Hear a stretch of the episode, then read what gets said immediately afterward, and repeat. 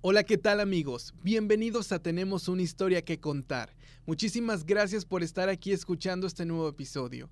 En esta ocasión te compartiré un pensamiento de esos que vienen del alma y te invito a que reflexiones, ya que si te lo permites, dejarás que fluya todo eso por lo que estás pasando en tu vida.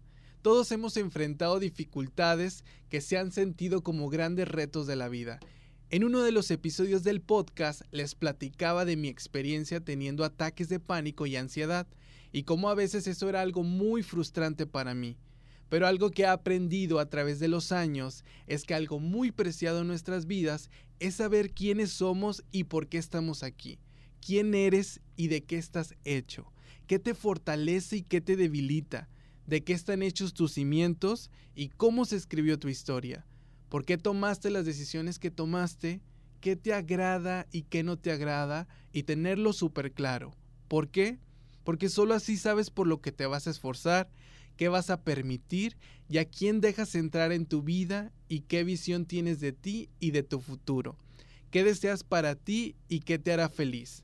La vida es de altibajos para todos y cuando uno tiene amor propio, ama a los demás porque les brindas lo mejor de ti esa luz más brillante que traes dentro.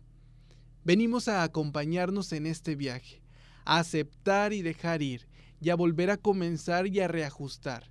Sin luz no hay oscuridad. Cada prueba solo cuestiona y reafirma tu fe. Cada enfrentamiento solo te recuerda de lo que estás hecho. Cada experiencia solo te da más experiencia ante la vida. Y a este viaje que nosotros llamamos vida, somos nuestros propios enemigos cuando no nos conocemos, pero cuando sí, ¡ah, qué hermosa puede ser la vida!